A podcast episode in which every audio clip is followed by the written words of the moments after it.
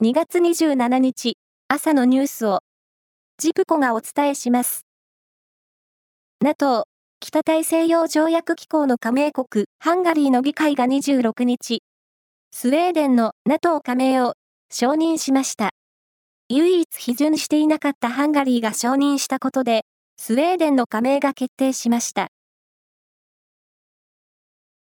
能登半島地震により石川県輪島市など6つの自治体の下水管の全体の長さの52%にあたる359キロで、汚水を流す機能が失われていることが分かりました。強い揺れに地盤の液状化が重なり、下水管が寸断されたとみられ、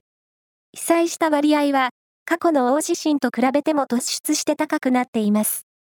ちなみに、最も被害が深刻な珠洲市の下水管の被災割合は94%です。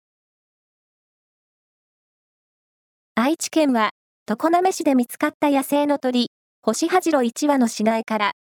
鳥インフルエンザウイルスが検出され、高病原性が確定したと発表しました。なお、周辺の養鶏場から異常の報告はないということです。サッカーの元日本代表でワールドカップの3大会に出場した岡崎慎司選手が、今シーズン限りで現役を引退すると、所属クラブのシントトロイデンが発表しました。岡崎選手はクラブを通じ、体がボロボロとコメントしました。桑名市は、年金や介護に関する相談などの行政サービスを、インターネット上の仮想空間で受けられるメタバース役所の実証実験を26日から始めました。実験で市民は仮想空間における自分の分身、アバターを使ってメタバース役所を訪問し、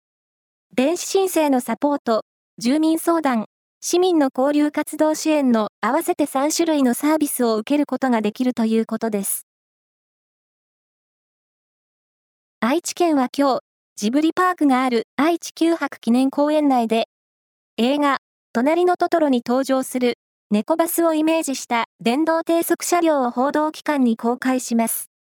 本物の雰囲気を出すため、座席には毛並みを意識した生地を採用しているということです。運行は3月16日からの予定です。以上です。